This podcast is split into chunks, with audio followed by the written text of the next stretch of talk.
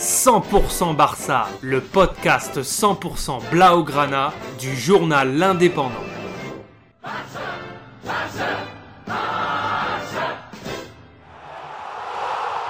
100% Barça, Mesqueum Podcast.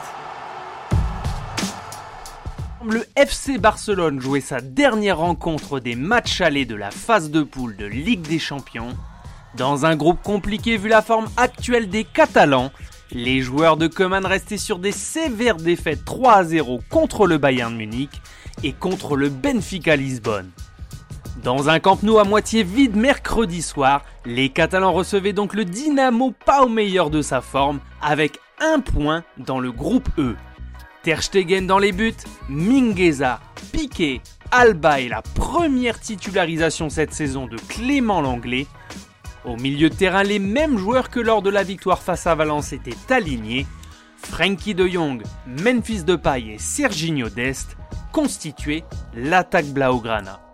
Et c'est le vétéran Gérard Piquet, oublié au second poteau à la 37e minute, qui a repris du plat du pied droit un centre de son compère Jordi Alba pour offrir la victoire aux Catalans. Avec ce but, Gérard Piquet est devenu mercredi à 34 ans et 260 jours le plus vieux buteur du Barça en Ligue des Champions. Il égale ainsi le Brésilien Roberto Carlos comme défenseur le plus prolifique de l'histoire de la compétition avec 16 réalisations.